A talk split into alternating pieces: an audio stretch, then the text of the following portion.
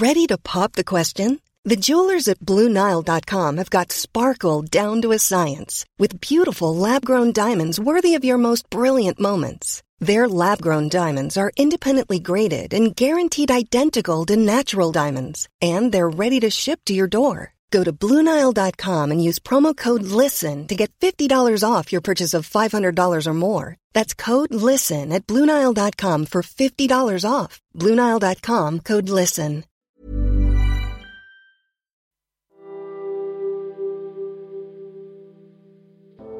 Bienvenue dans 9 mètres carrés. Mais c'est quoi? Un espace infiniment petit. Parfois, la douche est sur le palier. On y met un lit, quand on peut un minuscule bureau. Seule satisfaction, regarder depuis sa fenêtre les toits de Paris. 9 mètres carrés, c'est le cliché, pas cliché, de l'étudiant qui galère. En dessous de 9 mètres carrés, c'est illégal, selon la loi. Bref, 9 mètres carrés, c'est l'espace d'un étudiant durant un laps de temps plus ou moins grand. Et malgré toutes ces contraintes, se produiront des conversations, des questionnements, des peurs, des rêves qui mèneront un jour au diplôme. Alors au journal étudiant Sorbonne, on s'est dit que si on devait nous donner la parole, ce serait bien qu'on s'appelle 9 mètres carrés, histoire de souvenirs.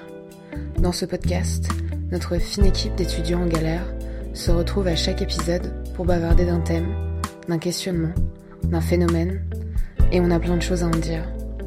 Ce bouillonnement créatif est produit par Radio Grande Contrôle.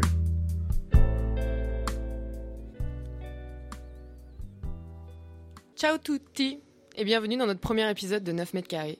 Aujourd'hui, euh, nous sommes trois dans cette émission. Il y a Camille, aficionado de l'écriture radio. Salut Camille. Salut Laura. Et Esteban, ou euh, l'artisan euh, d'un doux cynisme. Salut Esté. Merci Laura, bonjour. Bon, avant de commencer ce grand bain, c'est notre premier épisode. Euh, donc j'aimerais savoir quelque chose à ajouter sur vos futures interventions. vous présenter un peu pourquoi vous êtes dans 9 mètres carrés. Alors moi pour le coup pour cette émission je vais un peu titiller le profil type de l'italien et euh, remettre la France quand même dans ses vraies valeurs et comparer et comparer les deux profils. Non parce que ça va être Toutes intéressant. les hostilités. Hein. Mais oui toutes les hostilités. Bah oui attends on met l'italianité au cœur de au cœur de l'émission. Euh, faut aussi comparer c'est ça qui est Mhm. drôle. Et Camille, toi dans tes 9 mètres carrés? Moi, dans mes 9 mètres carrés, ça fait longtemps que j'y habite plus. Je suis euh, maintenant dans un 25 mètres carrés. Ah, donc, tu as euh, évolué. Je suis très bien, je suis évolué. J'ai évolué. Ouais, qui a une terrasse autour de la table? Grave. On y est bien, il y a un petit air frais le soir. Bon, alors c'est c'est assez marrant parce que quand on nous a proposé euh, ce sujet, l'italianité, le lendemain je vais à la fac et en histoire de la sémiologie, science très très touchy et très italienne, euh, hashtag euh, Um- Umberto Eco, euh, le sémioticien, et ben le premier cours c'était sur l'italianité. Quelle coïncidence. Et euh, ouais, c'est quand même dingue ça. Et j'ai plutôt halluciné. Et pour la faire court, ce nom-là qui est, qui est assez étrange, bon, déjà au premier abord, je sais pas, on dit quoi pour la France? On dit quoi? On dit italianité pour l'Italie, on dit quoi pour la France? À la franco. La, la francophonie, la francophonie, la French touch. Ouais, mais c'est un peu plus glamour quand même, l'italianité, tu vois. Je suis pas d'accord. Mais- Tout est relatif, Laura, tu sais. Bon. Donc Bart, en tout cas, c'est lui qui a, qui a créé ce concept et euh, il est plus connu euh, pour nous avoir révélé euh, les mythologies de notre société. Alors son concept, ça part d'une publicité. Et vu qu'on est en audio, je vais essayer de vous la décrire. C'est une pub pour les pâtes Panzani. On y voit un, un sac de marché, vous savez ceux qui sont à filet là. Mais je suis pas sûr que Esteban fasse beaucoup le marché. Je pense qu'il va plus dans dans des supermarchés, des Carrefour City, non? Non, tu rigoles, il va au Carrefour Bio. Mais les Ah. biocoop, sac. euh, attends, je suis à Paris maintenant. euh. Donc tu connais les petits sacs en filet? On mange sainement. Bien sûr, bien Qu'est-ce que sûr. Et ben dans ce sac en filet, il y avait aussi euh, donc des tomates, pomodoro, des oignons, des cipolle, euh, du parmigiano. Et c'était tout un dégradé de couleurs euh, vertes, rouges, blanches, enfin comme le drapeau italien. Et puis panzani, ça sonne quand même très italien. Donc tout cela mis ensemble, Barthes dit que c'est euh, la rhétorique de l'image, c'est-à-dire qu'on y voit un ensemble de signes qui nous fait penser à, à- au signifié qui est ici l'italianité. Felicità e tenersi per mano, andare felicità. Il tuo sguardo innocente in mezzo alla gente, la felicità. Restare vicini come bambini, la felicità. Jour après jour, Panzani fait pâtes l'ingrédient de vos moments de bonheur. Panzani, pour les meilleurs et pour la vie. Bon, concrètement, euh, même Barthes euh, nous parle de l'italianité à travers la nourriture. Alors aujourd'hui, le menu du jour dans 9 mètres carrés, c'est quoi?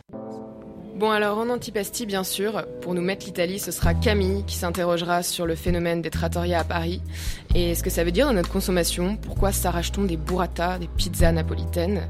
Primo piatto, on passera à la diffusion du savoir-vivre italien et de son élégance à travers l'influence de Chiara Ferragni que je tenterai de décrypter. Secondo piatto, c'est toujours en plat de résistance qu'on parle politique, alors Camille et Esteban nous livreront cette part d'italianité idéologique en France. Per il dolce, pour s'adoucir après un long repas, on partage notre tiramisu avec Elena Ferrante et l'histoire d'un phénomène grâce à Marta Rechlin, étudiante italienne en lettres. Enfin, il digestivo, qui de mieux qu'Esteban pour nous faire amèrement rire, comme à chaque fois. Benvenuto, N9 mètres carrés. Alors, comme vous pouvez entendre, on est dans, dans l'ambiance, on a le- les bruits des voisins, comme dans un 9 mètres carrés, vous savez. Tu connais bien Esteban Ah oui, oui, oui, bien sûr, bien sûr. Non, personnellement, je ne vis fond- pas dans 9 mètres carrés. C'est moi qui dérange les voisins. Voilà, c'est ça. Oh, tu, tu- eh, tu peux parler, hein, Laura C'est vrai, moi j'habite encore chez mes parents, j'ai pas fait ce pas de l'indépendance, donc euh, je suis pas, je suis pas prédisposée pour faire cette émission à la base. Bon, revenons. Au revoir, Laura. Au On va revoir. changer. on commence donc par l'antipasti et quand on dit Italie, bah moi je pense burrata, je pense tomate à l'huile d'olive, bruschetta, tiramisu, mozzarella di bufala et encore bufara, burrata, un étalage de tout ça parce qu'à Paris maintenant, plus besoin d'aller en Italie pour manger italien. Les Italiens sont venus ici pour satisfaire nos envies pressantes de burrata et Camille, toi, tu as mené ta petite enquête. Oui, Laura, je suis allé à la rencontre de Davidé dans le 11e arrondissement, près de Goncourt, pour, euh, pour, euh, pour nous situer. Alors, Davidé, euh, il tient une épicerie. Il est arrivé en France il y a, une, il y a environ 8 ans. Et dans sa trattoria, on trouve, on trouve de tout, des étalages de toutes sortes de fromages, du parmesan, des burrata di bufala, comme tu le disais, des mozzarella, de la charcuterie, des pâtes fraîches et du vin, etc. Enfin bref, tout ce qu'il faut pour se faire une bonne bouffe à l'italienne. Ma hai già fatto? No. No, aspettavo un attimo perché il posto evitato. Quindi tu la porta poi? Sì, sì, chiusa è qua. Euh, bon, je m'appelle Davide Moschini. Je, viens, je suis né à Varese, euh, en Lombardie, du côté du lac Majeur. Après, voilà, mes origines sont un peu plus réparties. Ma mère est Vénépouille, mon papa de Venise. Et, euh, et voilà, ça fait quelques petites années qu'on est ici en, en France maintenant. Bah, je crois qu'on a des goûts qui peuvent plaire vraiment à tout le monde. Tout le monde. Je ne parle pas que de la pizza. C'est euh, une cuisine qui, euh, qui est pointée beaucoup sur la qualité du produit, euh, pas trop sur, sur les travail des, produits mêmes. Euh, elle, elle est abordable. Elle est abordable finalement. Euh, pour peut-être voilà un peu plus simple par rapport à la cuisine française, oui, mais, euh, finalement très appréciée. Euh, ça, on, peut couvrir. en Italie, on trouve voilà la pizza qui est très connue, les pâtes qui sont très connues, oui, mais on a énormément de produits, énormément de, de cuisines différentes finalement. Qui, on peut partir des fromages français sur la partie nord jusqu'au couscous en Sicile, parce qu'il y en a. Voilà. On recouvre un peu les goûts des, euh, des- énormément, énormément des pays. Je pense que c'est plutôt ça. Je pense que c'est oui, si, une simplicité un, un prix abordable, euh, parce que ça joue, et un peu de soleil avec. Non, je crois que c'est même ça peut remonter à- même plus que ça. Euh, ça. Je pense que depuis l'époque des Romains, ça fait on, on s'admire, on se chatouille euh, sur beaucoup de choses. Euh, la cuisine en fait partie. Fait partie. Il y a, eu énormément d'échanges entre Italie et France. Euh, dans les dernières années, oui, euh, je pense peut-être après la guerre, euh, les pâtes, peut-être pour une nécessité, pour des questions d'écoute, je ne pourrais pas dire. Mais si, ça fait quelques années maintenant, la France, elle a vraiment absorbé la, cuisine italienne. Il n'y a pas un seul Français, je pense, aujourd'hui, surtout à Paris, qui, a- qui n'a pas un morceau de parmesan, du gorgonzola, du mozzarella dans son frigo. Voilà. Ici, c'est assez spécial. On a vraiment, vraiment, vraiment de tout. Euh, énormément de Français, évidemment. Énormément d'Italiens. Euh, c'est pas un quartier très touristique comme là où on est, mais euh, souvent, vu l'atmosphère qu'il y a au magasin, on se retrouve à avoir des touristes qui passent et rentrent aussi pour acheter parce que euh, ça leur fait rire au départ, mais finalement, ils achètent aussi. on a vraiment de tout. Euh, ici, on a, on a finalement ce que je voulais du départ. Le magasin s'appelle Paisano, c'est quelqu'un qui vient du pays finalement, c'est pas un paysan uniquement. un blédard, voilà. Et ici, on est tous blédards. je vois que tout le monde est à l'aise ici et ça me fait plaisir. Que ce soit italien, français, japonais, on a vraiment de tout. Bah, il y a personne en direct, on va dire, c'est plutôt des gens qui étaient déjà en voyage, qui ont fait un peu comme moi. Euh, mais euh, venir en direct, ça commence. C'est plus, euh, mais on parle plus des pizzaioles où ils travaillent vraiment avec des très bons produits en faisant ce qu'on appelle la pizza gourmet. des cuisiniers, des bons cuisiniers, des barman. Maintenant, euh, je pense qu'ils sortent un peu plus pour l'envie de voyager qu'autre chose. Mais au même moment, ils, euh, ils sont là pour, faire redécouvrir un peu la, cuisine italienne qui est pas vraiment, qui est très connue, mais les, gens commencent depuis 3-4 ans à découvrir les vrais goûts, les vrais produits. Euh, pas vraiment des gens qui font ce que j'ai fait, qui sont partis là-bas pour le faire ici. Voilà, je connais pas, j'ai personne pour ça. Mais euh, si tous ceux qui viennent maintenant, ils essaient quand même de donner un petit plus. Et quand je lui demande d'où viennent ces produits, il me répond ça. Euh, si moi je fais venir pratiquement tous les produits, euh, voilà, j'évite les alcools parce que c'est pas un travail à part, mais pratiquement tout ce que je fais venir, ça vient, voilà, je fais venir en direct. Ça plaît aux gens, ça nous permet de garder, euh, de suivre une qualité, euh, ça nous permet d'avoir des prix abordables parce que ça, c'est l'intérêt principal, donner des bons produits à, tout le monde, euh, pas uniquement à ceux qui ont les moyens. Euh, non, on fait des tout pour, pour garder les, dans la limite du possible les prix pareils comme en Italie. Voilà, on ne cherche pas d'excuses. Euh, on essaye vraiment de, donner les mieux au meilleur prix. Et la seule façon pour le faire, c'est venir soi-même.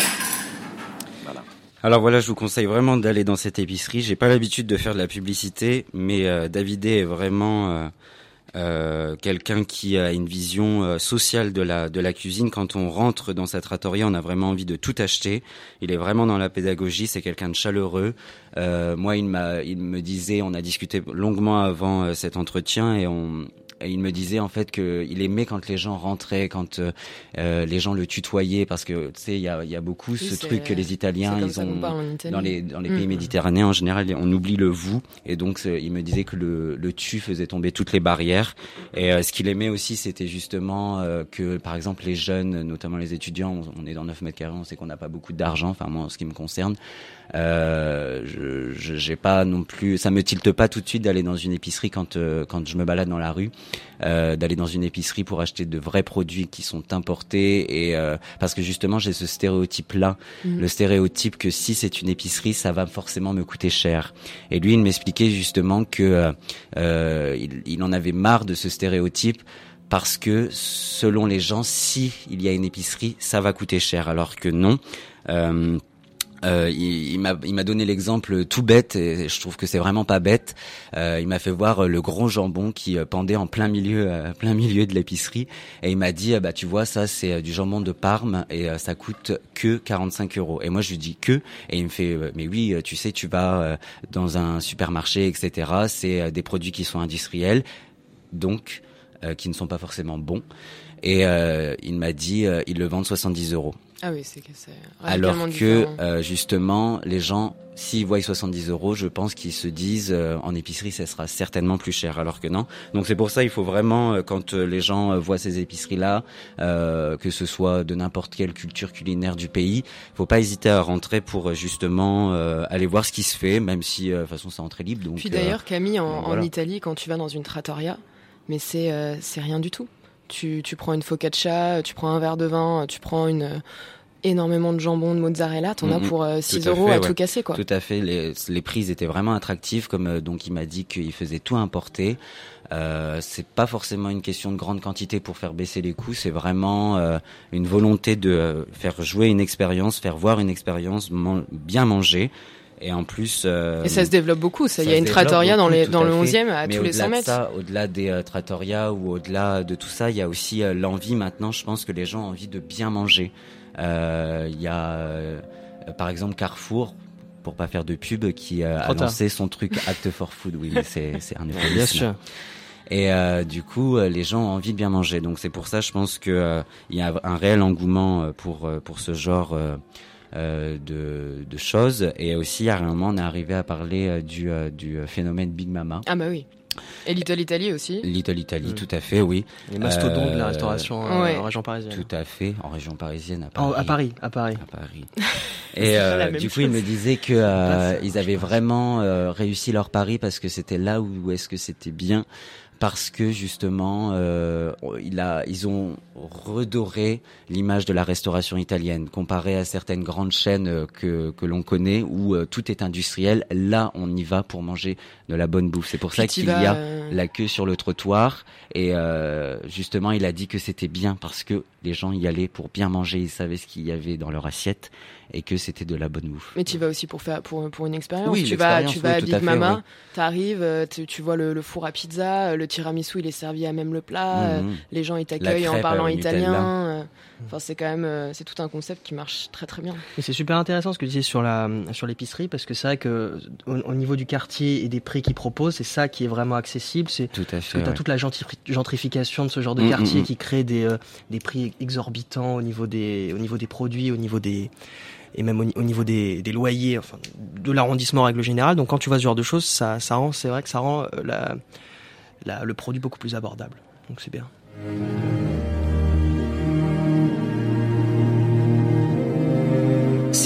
Ai sogni. Sì alla libertà. Sì alla vita. Sì al silenzio. Sì alla seduzione. Sì all'emozione. Sì alla follia.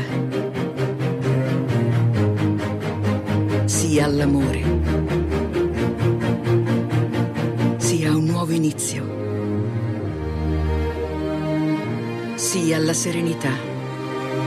Sì alla forza. Sì a noi due. Sì a me stessa. Sì, il nuovo profumo Giorgio Armani. Qu'on fait beaucoup de placements de pub dans, dans ce début de podcast. c'est parce qu'on est sponsorisé on n'ose pas le dire en fait, on, on cherche des sponsors. Non, bon, c'était la publicité de, de Giorgio Armani euh, pour le parfum Si. Bon, on doutait bien que si je l'ai choisi, c'est parce que quand on écoute cette chanson, quand même, enfin, je sais pas, ça vous évoque quoi? Bah, toi, déjà, je sais que tu, tu, tu, tu nous l'as imposé pour avoir des échantillons gratuits par la suite. Oui, bien Voilà. Non, mais quand même, celle est là, les Si à la libertà. Enfin, là, vraiment, la, la langue se, se chante, quoi. la sensualité oui. La sensualité de, de, de la langue italienne. Et pour moi, vraiment, cette pub, c'est vraiment la représentation même de la langue italienne comme, comme vecteur culturel le plus puissant en Italie. C'est vraiment ce qu'on retient en Italie, c'est... Enfin, vous prenez un exemple, on dit souvent que c'est- une langue qui se chante et non qui se parle, une langue mélodieuse qui, qui évoque dans chacun de ses mots une histoire. Enfin, on dit euh, burra- burrata, pomodoro, mozzarella. C'est l'art de rendre sexy des produits qui sont pas du tout sexy à la base. Enfin, quand on dit ouais, je vais acheter des tomates, c'est pas pareil que je vais acheter des pomodoro. Moi, ça m'excite. Hein. Personne- Après, chacun, voilà. Bon, attends, j'ai un autre exemple pour toi, Esteban. tu m'écœures Est-ce que tu sais ce que c'est l'accendino Non, mais Ça te- ça te- me donne des, des papillons dans le ventre. Et toi, Camille, tu penses que ça veut dire quoi l'accendino aucune idée Bon bah alors en fait en français ça veut dire briquet. Non. Donc voilà, donc moi quand je demande du feu, tu vois, je peux avoir un briquet, c'est pas pareil que je peux avoir l'accendino, tu vois. Même pour les mots, ils les, ils les rendent, ils les rendent meilleurs. C'est pas tout. Histoire de, de, de combiner en Italie. Au-delà euh, du fait que c'est une langue qui se, qui se chante, c'est une langue aussi où vous pouvez en fait deviner les mots à travers les gestes. Enfin, on peut pas trop le Ils faire sont en très expressifs. mais ils sont que très le, le, expressifs. le français est très fermé, très conventionnel. euh, L'italien est très ouvert. Donc en fait, pour, pour, pour résumer, cette langue, c'est c'est une véritable comédie, commedia dell'arte. Ils chantent, ils dansent, ils parlent.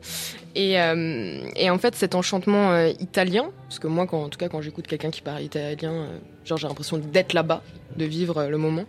Et ben, euh, quand on parle de ça, on en vient forcément aussi à, dans toute cette culture à la mode. Parce que euh, le, la, la culture italienne, c'est aussi très marqué par des, des grandes marques de luxe, comme, euh, comme Gucci, euh, comme euh, Salvatore Ferragamo. Est-ce que tu en connais d'autres, Esteban? Armani Armani, c'est bien. Il y a Dolce Gabbana aussi. Donc toutes ces marques, euh, et puis bien sûr, la, la- qui sont incarnées par euh, la capitale de la Fashion Week, euh, Milan. Donc euh, tout le monde euh, va à Milan euh, pendant la Fashion Week et c'est vraiment quelque chose euh, enfin, de très ancré là-bas. Et, euh, et tout cet empire de, de mode, cet empire culturel, eh ben, j'ai essayé de le retrouver euh, chez quelqu'un. qui a, qui a construit un, un empire à elle. Un empire qui est évalué à 10 millions d'euros de chiffre d'affaires. Ton modèle. Ouais, mon modèle, bien sûr. et donc, ça prend encore avec une personne. Bon, donc toi, t'as déjà deviné qui c'était, bien sûr. C'est marqué en dessous. Mais Ah oui, c'est pour, là. je vais vous laisser deviner. Donc, arrêtez, laissez-moi le moment où vous allez euh, Le suspense. deviner C'est le parti. suspense. Donc, avez-vous toujours rêvé Vas-y. de porter Vas-y. un pull? Avec marqué Air France Tu vas te calmer, euh. Est-ce Ça que- fait très hipster, je trouve. Très hipster, C'est un la casquette. C'est comme avoir une euh, casquette Arte. Hein. Parce que Camille a, eu- a une casquette Arte, n'est-ce Je l'ai eu à la Croix-Rouge, ça va. Tu l'as volé C'est à la Croix-Rouge. C'est une blague, c'est une blague. Bon, Si la que, Croix-Rouge nous écoute. Vas-y. est-ce que tu as rêvé pour ton euh, mariage qu'on te crée un Disneyland à l'effigie de ton couple, Esteban Est-ce que tu as déjà rêvé de ça Est-ce que tu veux une vraie réponse ou Oui, Je veux une vraie réponse. ça fait un peu kitsch Un petit peu. Ouais, ouais. mais Un t'aimes peu tout ce qui est un peu kitsch, beauf quand même. J'aime. Ouais. En soi, ça peut être cool. Ça peut être cool. Ouais. Alors, euh, Camille, est-ce que tu as déjà rêvé d'être l'effigie de Dim? Bah, pour les caleçons, ouais. Pour avoir gratos, quoi. Ouais. Toujours, toujours une histoire de fric, quoi. Bah, Bon, bah.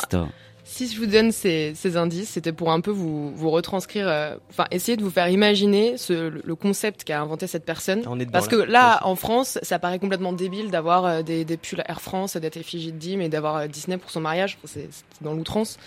Et donc, euh, cette personne euh, dont je vais vous parler, je vais vous dire juste un mot. Euh, Est-ce que vous connaissez le fameux pull avec un œil? Kenzo. Eh ben non, raté. Raté. Non Non, pas du tout. Pour Et le ben coup, justement, c'est Chiara œil. Ferragni. Ah. Et voilà. Et alors, euh, ce phénomène, faut savoir qu'il a, il a même fait l'objet d'une étude menée par des chercheurs à Harvard, euh, ce qui l'a rendu très fier pour vous dire à quel point il y a, il y a des choses à en dire si même Harvard commence à, à s'intéresser euh, à quelqu'un sur Instagram. C'est un fait social. Voilà, exactement. Et donc, euh, cette, cette entrée en matière était très étrange, je vous l'accorde. Mais euh, si je vous la traduis euh, en italien, euh, elle a un pull avec marqué euh, Air Italia. À son mariage, ils ont créé un Luna Park à son effigie. Et elle est l'effigie d'Intimissimi. Je m'appelle Chiara Ferrani.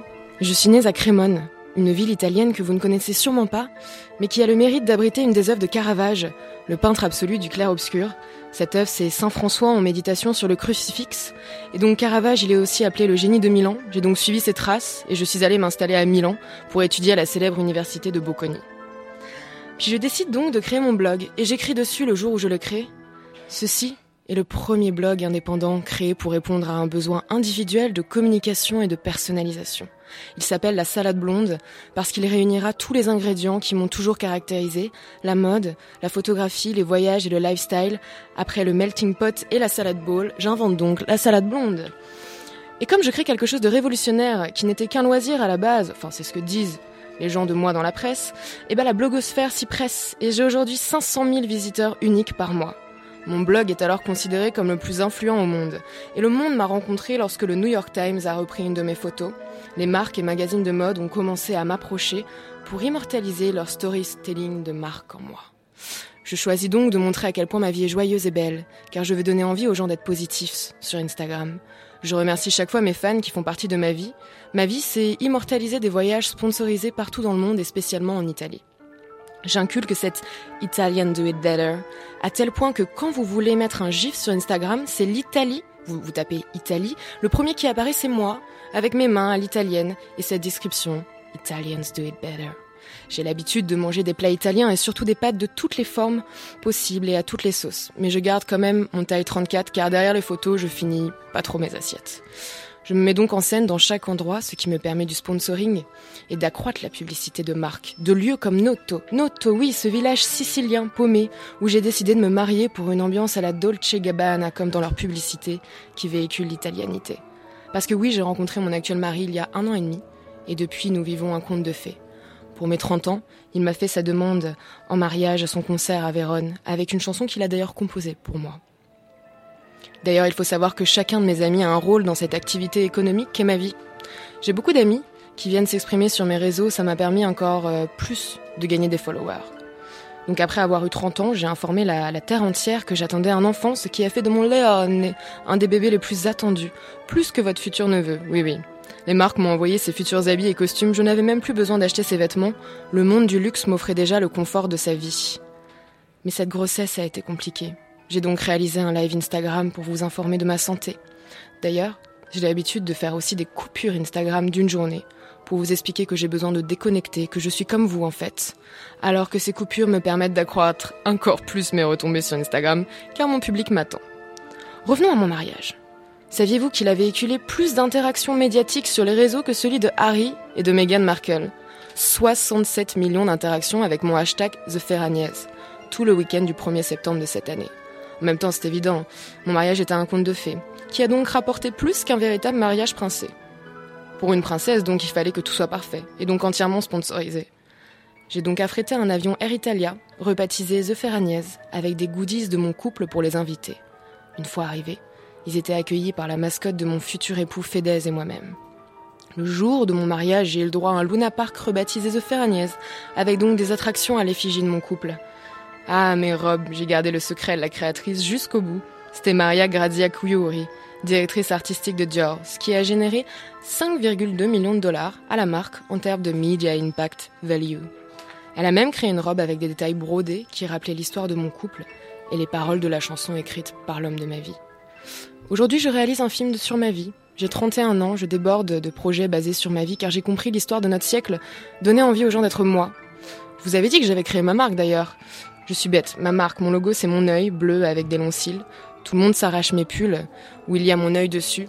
C'est un mix entre Kenzo et Secret Story. Un mix entre luxe et télé-réalité. Bah oui, ça résume bien mon identité. Voilà, l'histoire de Chiara Ferrani. Alors, je vous l'ai fait courte, hein, parce qu'on pourrait en dire beaucoup plus encore. On pourrait mettre des jours, parce que vraiment, il n'y a pas un jour où il ne lui arrive pas quelque chose. Bon, si je- moi je fais un parallèle avec ma vie universitaire, j'ai beau porter mon pull de la Sorbonne, mettre ma vie sur Instagram et avoir un copain musicien, et bah comme Chiara, bah j'ai pas la même influence, il me manque le style à l'italienne en fait. Oui, on va dire que c'est que ça.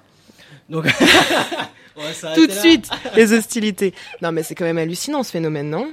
Et ce qui est, ce qui est hallucinant, c'est, euh, c'est, non, mais après, on peut juger, on peut critiquer ce qu'elle fait, on peut être admirateur, mais Bah elle a réussi, elle en a réussi. attendant, elle est blindée aux as. Ah elle bah est oui. blindée aux as. Il y a l'argent à ma droite là qui parle. non, elle est blindée aux as, mais ce qui est vraiment bien, c'est qu'elle donne de l'espoir. Elle est dans la, dans, dans l'Instagramosphère, quoi. C'est, Bah c'est elle qui a vraiment créé ce Bien concept sûr. de sponsoring et c'est assez amusant que ce soit quelqu'un d'italien et pas quelqu'un d'américain même si je sais qu'il y a beaucoup d'influenceuses américaines mais Chiara Ferragni actuellement c'est la personne euh, de- dans, dans la mode qui est la plus influente quoi. Bah, c'est ce qui est, c'est- intéressant de voir ça parce que son mariage, il a clairement été autofinancé en fait. Elle Mais il a été autofinancé. Financement. Elle a, elle a dépensé aucun argent et euh, il y avait tous, euh, toute cette pub autour. Oui, Parce que tu qui- dis américaine, ça aurait pu être un américain, ça aurait pu être Kim Kardashian par exemple. Sauf sa- qu'elle l'a pas médiatisé. sponsor- Sa vie est Son... sponsorisée par de la pub, sa vie est payée par la pub, elle ne vit que grâce et par la Mhm, pub dans tous les cas. Donc, c'est, Bah, elle a bien la compris le Mais il faut l'enjeu savoir- du 21e siècle si on en parle. Hein. D'ailleurs, beaucoup de médias euh, racontent qu'en fait, ses amis, donc elle a toute une team, euh, ils ont tous des rôles bien définis. Et donc, en fait, elle les fait intervenir exprès à des moments de la journée pour en fait créer. En fait, c'est comme une mise en scène, c'est une pièce de théâtre. Ça, Donc, s'appelle, ça s'appelle de la télé-réalité. Les Kardashians le font. C'est ça. désastreux. C'est voilà. mais Bah, tu le regardes, Laure. Toi aussi, tu regardes. Ah non, je. Kardashian, non, regardé moi, je regarde pas. J'en ai entendu parler. Mais... C'est son cul, là. il prend trop de place, je peux pas regarder en fait. Et là, on balance dans le sexisme. Bonjour Laura, enchanté. Non, mais voilà, c'est quand même assez euh, amusant euh, son, phénomène, quoi. Et ça veut dire quelque chose aussi de l'Italie, parce qu'il y, y a- quand même une influence quand elle, quand elle, tous ses voyages, elle vraiment, elle rend, euh, enfin célèbre, pas célèbre, mais elle donne envie d'aller voyager dans des endroits, dans des endroits en Italie. Il y a des, par exemple à Noto, le fait qu'elle ait fait son mariage là-bas, mais les gens vont venir en pèlerinage. Mais le pire, enfin, ce qui est bien, c'est qu'Instagram rend tout beau, rend tout magnifique, rend tout somptueux, de plus en plus avec euh, du travail derrière, euh, Hmm. tout ça. Et en plus, quand on prend comme exemple, en plus l'italianité, avec toutes les cultures, toute la culture euh, qu'on peut qu'on peut prendre et tout ça, ça rend quelque chose d'extraordinaire. Pour ça, je pense, s'il y a, pas de de- de- d'instagrammeuse aussi importante française, Non. ce qui pourrait se faire largement avec tout ce qu'il y a autour. Après, on a des blogueuses, des influenceuses qui sont un peu en fait dans le microcosme parisien. Mm. Ça Ouais. sort pas au-delà. C'est comme ça que ça se passe. C'est ça, là, elle a réussi vraiment à être connue à C'est ça, l'international. voilà. C'est ça qui est, qui est incroyable. Lasciatemi cantare con la chitarra in mano. Lasciatemi cantare. Sono un italiano. Secondo piatto. Alors maintenant, on passe au plat de résistance et bien sûr, on parle alors politique. Enfin. Et je crois que tu as bien potassé sur le sujet, Camille. Oui, Laura, je me suis intéressé à la presse radiophonique et télévisée en Italie. Je fais la différence entre d'un côté mes opinions et de l'autre de mes devoirs. Devoir de garant du pluralisme et de garant de la qualité du journalisme. Je crois qu'il est juste de préciser que je n'ai jamais milité pour aucun parti politique, je n'ai jamais pris la tête d'un parti et je n'ai jamais cherché de soutien politique pour faire carrière.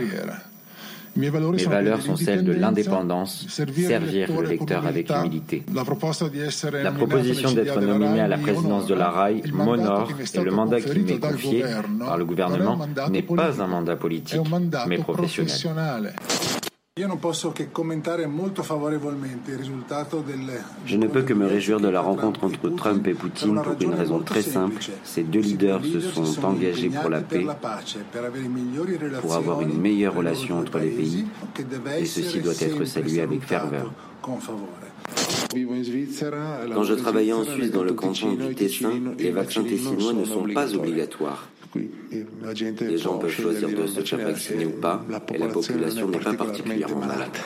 C'est sans doute la personne qui va révolutionner l'image de la RAI, le groupe audiovisuel public italien, l'équivalent chez nous de France Télévisions et de Radio France. Marcello Foy, l'homme que vous venez d'entendre, a été nommé à la tête de la télévision et de la radio publique italienne. C'est le 26 septembre dernier qu'un coup de tonnerre a résonné dans les bureaux de ce groupe de presse.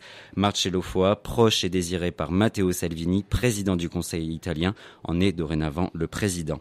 C'est comme si Salvini de la Ligue des 5 étoiles confortait son pouvoir en plaçant des points, des pions à des points stratégiques. Mais pourquoi cet homme fait-il autant débat? Eh bien, comme vous venez de l'entendre, peu de temps avant sa promotion, Marcello Foy se félicite de la rencontre entre Trump et Poutine puisque ce sont deux garants de la paix. Sauf que, sauf que, lors de la conférence de presse pour sa nomination, Marcello Foa affirme qu'il n'est pas là pour parler, pour faire de la politique et promet le pluralisme au sein du groupe audiovisuel public. Mais comment, comment peut-on croire une seule seconde que la liberté d'informer à la RAI sera encore assurée après des propos tenus par ce dernier? Ouvertement pro-russe, pro-Assad, eurosceptique, homophobe, xénophobe, anti-vaccin et j'en passe, l'homme âgé de 54 ans forge ses compétences journalistiques au sein du quotidien Il Giornale clairement à droite, journal détenu par la famille Berlusconi, avant de partir en Suisse pour être rédacteur en chef d'un journal italo-suisse. Une carrière respectable donc et une ascension légitime au poste de président de la RAI. Cependant, ces journalistes ont quand même dénoncé un coup fatal à l'autonomie et l'indépendance du service public, même si FOA promet une télévision publique irréprochable. À savoir, quelle définition se fait-il irréprochable? Adepte de la théorie du complot et relayeur de fake news sur Twitter, Comment tout cela ne peut-il pas venir parasiter la ligne éditoriale des bulletins d'information radio et télévisés de la RAI?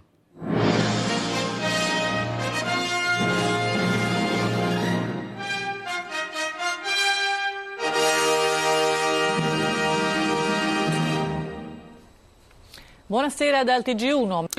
La Rayuno, 25% de part de marché quand même, donc beaucoup de téléspectateurs. Je vous rappelle que les élections européennes sont actées l'année prochaine. Nous verrons bien comment les journalistes italiens du service public traiteront l'information en ce qui concerne ces élections. Surtout quand on sait que Marine Le Pen et Matteo Salvini se sont Ah bah rencontrés oui. pour préparer leur campagne. Bien sûr. Belle photo de famille. hein. L'arroseur arrosé, puisque selon lui, les institutions et les médias jusqu'à présent manipulaient l'information. Maintenant, c'est à lui de la manipuler. Super. Merci euh, Camille pour ces paroles euh, rassurantes, réjouissantes. Très réjouissante. Esteban, Ça quelque donne chose à dire? énormément d'espoir pour les élections européennes de mai prochain. J'ai hâte. Bon, tu vas nous, nous C'est à rendre les choses un Je peu plus, rendre les choses un peu plus. un peu parce plus que là- drôles, non Oui, parce que là, on n'arrête pas de parler de l'italianité et tout ça. Oui, c'est bien. Une pizza, des pâtes, du parmesan et tout le monde est content. Et du pesto, t'oublies le Et du pesto. pesto, voilà. Mais l'italien est fourbe. Sous cette moustache se cache la prolifération du mal du pays qui s'exporte. L'immigration italienne a, été- a été l'une des plus importantes en Europe depuis son histoire. Loin des yeux, loin du cœur, le premier ministre italien, dont tu as très bien expliqué le propos, et son collègue confond immigration et émigration. Donc non, l'Aquarius n'accostera pas dans les ports italiens. De toute façon, il ne faut pas faire confiance aux outils de transport de ces Italiens. Il y a quelques jours, un deuxième pont s'est écroulé à cause des intempéries. Voilà, celui de Gênes cet été, autant tenter sa chance à la nage plutôt que de périr sur une digue italienne mal construite. Donc oui, ce bateau qui avait erré des jours sur la Méditerranée a été accueilli par le port de Valence. Les Espagnols, eux, on peut compter sur eux. De toute Ouais, façon, c'est voilà. ça. Tout comme les Italiens savent que l'émigration et l'immigration sont des synonymes d'humanité. Donc merci à ces Espagnols. Ouais, ouais, ouais. Mais il n'y a pas que les gens Lobby. qui émigrent, il y a aussi les idées. Laure, Laura et Laure, Laura et Camille. Laura. Laura et Camille. Voilà, Marine Le Pen est très ouverte sur l'accueil des idées, à contrario des gens. Tout ce qui vient de l'étranger, en matière de répression, xénophobie, nationalisme, eh ben c'est pour elle, elle l'encaisse. C'est un peu la Goldman Sachs du populisme. Le RN, Rassemblement National, anciennement, anciennement Front National, est une terre de jouvence de l'immigration idéologique. La France n'a jamais accueilli autant de choses depuis ces 20 dernières années. Donc non, tout n'est pas à prendre chez les Italiens, seulement le meilleur.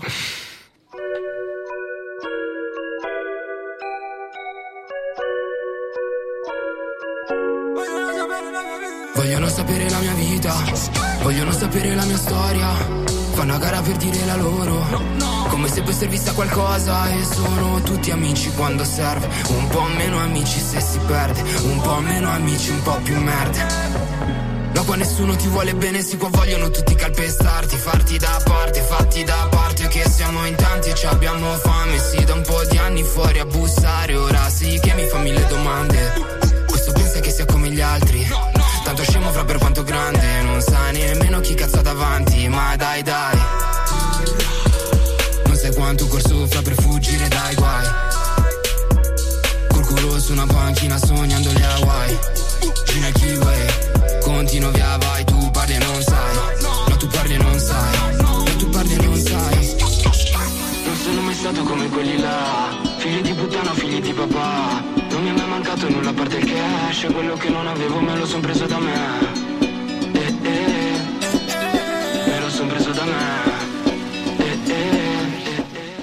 L'Italie, c'est aussi la beauté de la langue à travers l'écriture, comme on vient de l'entendre dans cette magnifique musique, n'est-ce pas Camille T'as pas entendu celle avec la crime, il l'a reprise. Ah, super. Donc alors même si Là, on est dans la culture. C'est Voilà. parti. Allez. Donc on est dans la culture et euh, pour commencer. Vous euh, savez comme dénigrer. Mais non, c'est pour ça qu'on a fait une belle entrée en matière avec cette musique que tu as si bien choisie, Camille. Donc maintenant, on va passer à Dante. Tu te rappelles Dante qu'on étudie sans cesse à la Sorbonne en lettres? Camille? Moi, je l'ai pas étudié, je l'ai pas lu. Et donc t'as séché en fait, parce qu'on devait, le- on devait l'apprendre ça dans notre fac. Ouais, histoire littéraire, on en passe. Voilà. Tu te rappelles des premiers vers ou pas? Non. Nel mezzo del cammin di nostra vo- Ah, mais vita attends, tu le dis en italien, moi je pensais que tu le disais. mi ritrovai Oui, per una sur une radio scura bilingue. Voilà. che la dirita via era smarrita. Non mais c'est quand même les pour, plus célèbres j'espère pour toi, j'espère pour toi, t'as la traduction. Ouais, j'espère que tu sais ce que ça veut c'est dire. dans le dans le chemin de notre vie. Je me retrouve dans une forêt obscure. Bon, donc de l'I- l'Italie, c'est un pays de lettres, de philosophie, d'érudits comme euh, Umberto Eco et, et aussi de romans euh, magnifiques. Cette italianité qu'on essaie de comprendre depuis tout à l'heure. Moi, je l'ai vécu à travers un, un phénomène qui a pris de l'ampleur en France. C'est Elena Ferrante. J'ai Tu confondu avec le harcèlement sexuel, je pense. Non, c'était Elena Ferrante, mais c'est pas grave. Une Tu saga de, de génie qui retrace euh, l'Italie de l'après-guerre à travers l'histoire d'une amitié dans les bas-fonds de Naples. Alors, euh, si je dis que ça a de l'ampleur, c'est que des centaines de milliers euh, d'ouvrages ont été euh, vendus en France et des millions à l'international, plus exactement. On a une petite private joke ici, euh, presque plus que Musso, c'est ça? Non, impossible. Musso, Musso est indétrônable. Je vous ai envoyé les chiffres exacts. Voilà, Musso C'était est 30 millions, non? Non, Musso c'est 30 millions, c'est ça? Euh, en France, mais sinon le reste, non. Non, mais non, pas en France, à on est l'international. 60 millions de Français. Je suis un. Français, Il y a j'exagère tout, personne voilà. sur deux en France qui lit Musso, non, Non, une personne sur trois. Oui, mais écoute, Bon, en tout cas, ce phénomène, il est plus récent, donc c'est normal qu'il n'ait pas vendu 30 millions d'exemplaires, mais il en dans a le déjà, monde, à travers le monde. il en a déjà vendu beaucoup. les chiffres, je vais les exceptionnel. sortir. Cette saga, Elena Ferrand, Camille, je sais que tu préfères parler de Musso, mais on parle de ça aujourd'hui. Donc, ça a été traduit. qui c'est. Guy, Guillaume, c'est pas possible. Oui, mais euh, c'est pas pour autant que je le lis. C'est vraiment un joyeux Le bordel, livre de hein. plage euh, de l'été Mais 2017. Ça va pas, non? Bon, en tout cas, moi, je l'ai lu sur la plage, tu vois, ce livre d'ailleurs. Bah oui, bah c'est le livre de plage euh, de la Bobo en vacances. On- on- Bon, du 11e, Elena Ferrand, est-ce qu'on peut revenir à Elena habite ou c'est ses pas parents. possible Attends, en fait. Non, vas-y, vas-y. On t'attend. C'est comme les enfants, il faut la cour de récréation, en fait. Donc C'est alors, pas moi qui suis né en 98, excuse-moi. c'est vrai. Un c'est coup de règle sur les doigts et c'est Bon, reparti. 42, 42 langues est vendue aujourd'hui à environ 5 millions d'exemplaires, à tel point qu'une série est en cours de réalisation, et écoutez bien, avec en coproduction Canal+, La Rai, dont on Ah, parlait la tout à l'heure, et encore. HBO. Donc euh, Ah oui. plutôt balèze, tu vois. Bon, donc c'est difficile d'être objectif sur ce sur Elena Ferrante parce que moi j'ai beaucoup aimé, j'ai dévoré ça euh, cet été euh, sur la plage. Mais passons, quelque chose euh, pour commencer à parler de ça, quelque chose qui marque en fait quand on lit ce, livre, c'est que le vraiment le début euh, c'est vraiment difficile de rentrer dans l'intrigue parce que sur une centaine de pages, vous avez une description euh, de, plein plein de personnages. Il y, a, une vingtaine de personnages, donc c'est impossible à comprendre. Mais au fur et à mesure, on prend goût et on rentre vraiment dans cette saga qui a vraiment tous les, les codes euh, pour, pour suivre, pour lire ça. Et, euh, et alors, le but aujourd'hui, c'est plutôt de comprendre le phénomène plutôt que de- d'en faire une critique. Et alors pour ça, j'ai épluché mon, mon répertoire euh, d'italienne de l'université parce qu'il y a une forte communauté italienne T'as à le la bras fac. long, dis-moi. On fait du fichage en fait, ethnique, il faut pas le dire. Non, mais elle veut dire qu'elle a le bras long, tu sais. Bref, Camille, Quoi? Donc j'ai appelé Mhm. et euh, j'ai appelé Martha et euh, qui était euh, étudiante en Erasmus l'année dernière en lettres qui est retournée à Milan. Salut Martha, come stai? Bene, grazie. Et tu? Bene, bene, mais je pense qu'on va on va continuer cette euh, cette conversation en français parce que mon italien n'est pas parfait Oui, oui, comme le tien. Je voulais tout Vous d'abord euh, pour mon accent italien. Non, mais c'est Oui. très bien, c'est très joli. Alors, je voulais tout d'abord savoir une chose avant de, de rentrer plus en profondeur dans, dans la compréhension du phénomène euh, Elena Ferrante. Peux-tu me donner un passage qui t'a marqué dans cette saga? Ok. En général, euh, le livre que j'ai préféré, c'est le deuxième, l'histoire des nouveaux noms de famille. Quand euh, Elena euh, va à Pisa pour étudier et Oui. c'est comme le- que les deux vies de deux filles de- deviennent de plus en plus loin. Et- mais finalement, j'adore quand elles se rencontrent, quand nous, comme lecteurs, nous pensons qu'elles sont destinées à ne plus avoir rien à, faire l'une avec l'autre. Et après leur rencontre, euh, après leurs deux vies différentes, est vraiment émouvant. Je trouve que c'est le meilleur rencontre de toute l'histoire. Oui, c'est vrai que cette rencontre est vraiment marquante parce qu'elles ont des vies très différentes, comme tu l'as précisé. Et, et d'ailleurs, justement, dans, dans cet ouvrage, tu vois, moi j'ai eu l'impression d'être en Italie quand je l'ai lu, que ce soit la, description des paysages, euh, l'authenticité des dialogues, la, construction des phrases très alambiquées, tout sonnait italien. Alors euh, moi j'aimerais savoir ce que ça dit ton Italie, euh, cette saga. Ok. Oui, moi, comme italien, je ne viens pas de Napoli, même si j'aime trop Napoli. Je viens de Milan, du nord d'Italie, qui est très, très différente. Donc, euh, c'est vrai, ce que tu m'as dit qu'il fait vous penser à Italie, mais c'est que euh, je voulais vous dire que c'est pas toute Italie tout à fait comme ça. C'est euh, une particulière partie d'Italie, très, très célèbre, Napoli. C'est vrai que moi, comme italienne, je ne me vois pas vraiment euh, dans ce livre parce que c'est c'est vrai, au niveau d'histoire nationale, le livre raconte beaucoup de choses importantes après la Deuxième Guerre mondiale, la reconstruction et tout.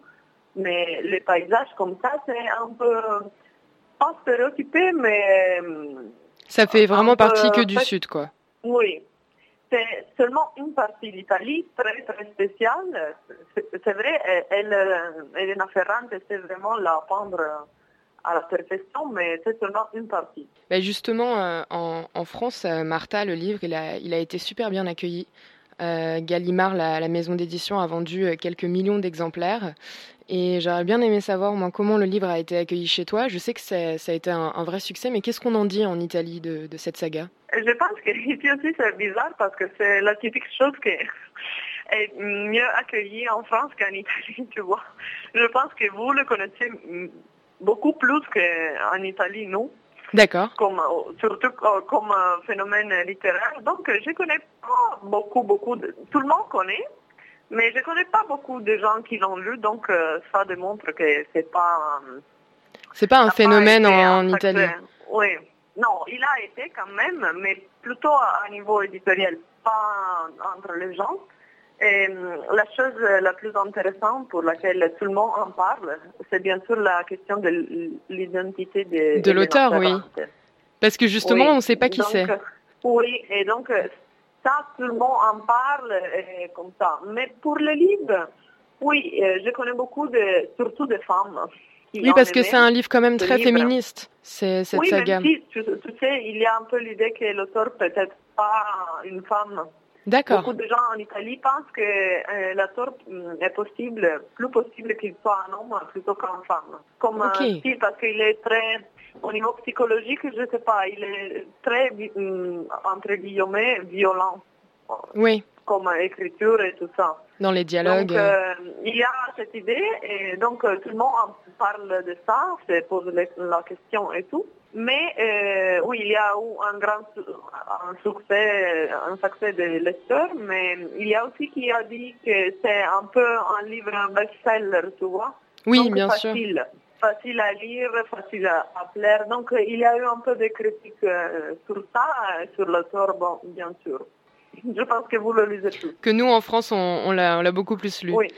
Bah, bah, super, merci euh, Martha. Euh, écoute, j'espère euh, à bientôt euh, sur les quais de Seine quand tu passeras à Paris. Salut surtout à Paris. À toutes. À toutes. Ciao.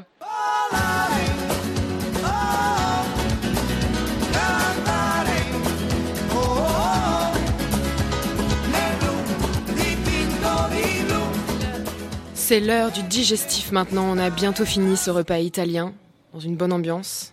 Alors je te laisse Esteban euh, nous servir un peu de limoncello, mais pas trop amer s'il te plaît. Non, beaucoup plus alcoolisé C'est que du amer. kérosène, le limoncello. C'est horrible. Ça dépend comment il est préparé. Ah non, c'est très bon. Surtout Oh. celui de Naples. Moi, je préfère la Bon, on n'est pas sur Télécuisine. Alors, Ça n'existe pas. Si, je suis sûr, si, c'est- M6 boutique, messieurs, dames. C'est ça, top chef. Si on prend une balance avec ce qu'il faut jeter ou garder sur l'igna- sur l'italianité depuis ce début d'émission en France, on reste bien servi quand même. Entre la littérature, la nourriture, les traditions familiales, ils nous illuminent de leur culture et tradition. Mais bon, évidemment, ils ne seront jamais à la hauteur du voulez-vous coucher avec moi Là, niveau romantisme, imaginons un speed dating avec un Italien et un Français. Qui peut rivaliser avec Victor Hugo?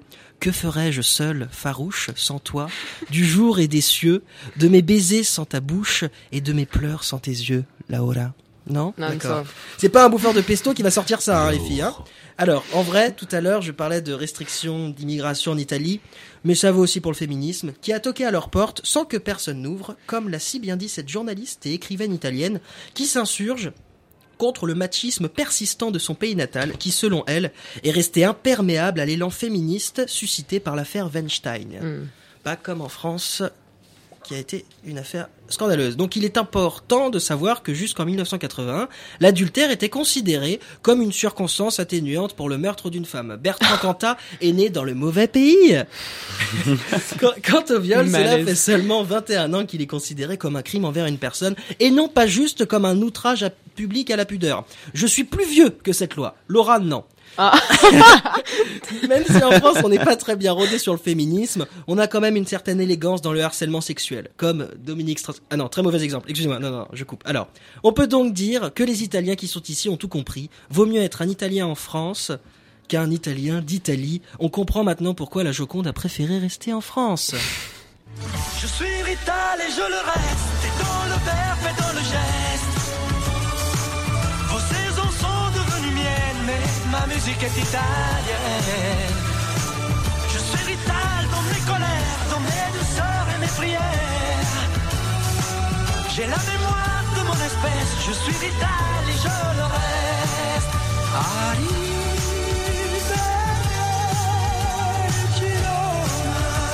Et voilà, c'était euh, Malaise Radio avec Esteban. Grave. Merci pour ta passion pour les clichés, les stéréotypes. Vraiment. Ma, ma vie est un cliché, On donc autant que mon regard soit un cliché. Comment? On se serait cru au nouvel an. Tu sais, il nous aurait sorti le lac du Connemara, c'était pareil. Et le pire quand même, c'est que ça passe mal, tu vois, pour un digestif. Censé, tu vois, euh, c'était censé euh, non, clôturer tout. quelque Le- chose. Le, rire, le rire détend les muscles, les muscles de la digestion. C'est un peu amer. C'est- Non, c'est alcoolisé. C'est alcoolisé. Donc c'est bien, on peut oublier. Du coup. Maintenant, c'est l'heure de prendre notre café. Le repas est terminé et on va aller s'installer sur la terrasse de Ground Control. À défaut de 9 mètres carrés, il y aura un peu plus d'espace cette fois-ci. On espère que vous avez partagé un bon moment. N'hésitez pas à réagir sur l'émission, nous écrire des mails, partager votre concept de l'italianité ou tout simplement nous envoyer des photos de vos 9 mètres carrés sur notre compte Instagram. Habillé, hein C'était le premier épisode du podcast natif du journal étudiant Sorbonne en collaboration avec Ground Control. À bientôt pour un autre joyeux bordel.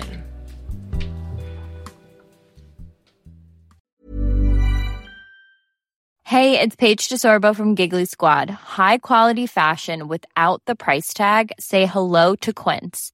I'm snagging high-end essentials like cozy cashmere sweaters, sleek leather jackets, fine jewelry, and so much more. With Quince being 50 to 80% less than similar brands. And they partner with factories that prioritize safe, ethical, and responsible manufacturing. I love that. Luxury quality within reach. Go to quince.com slash style to get free shipping and 365 day returns on your next order. Quince.com slash style.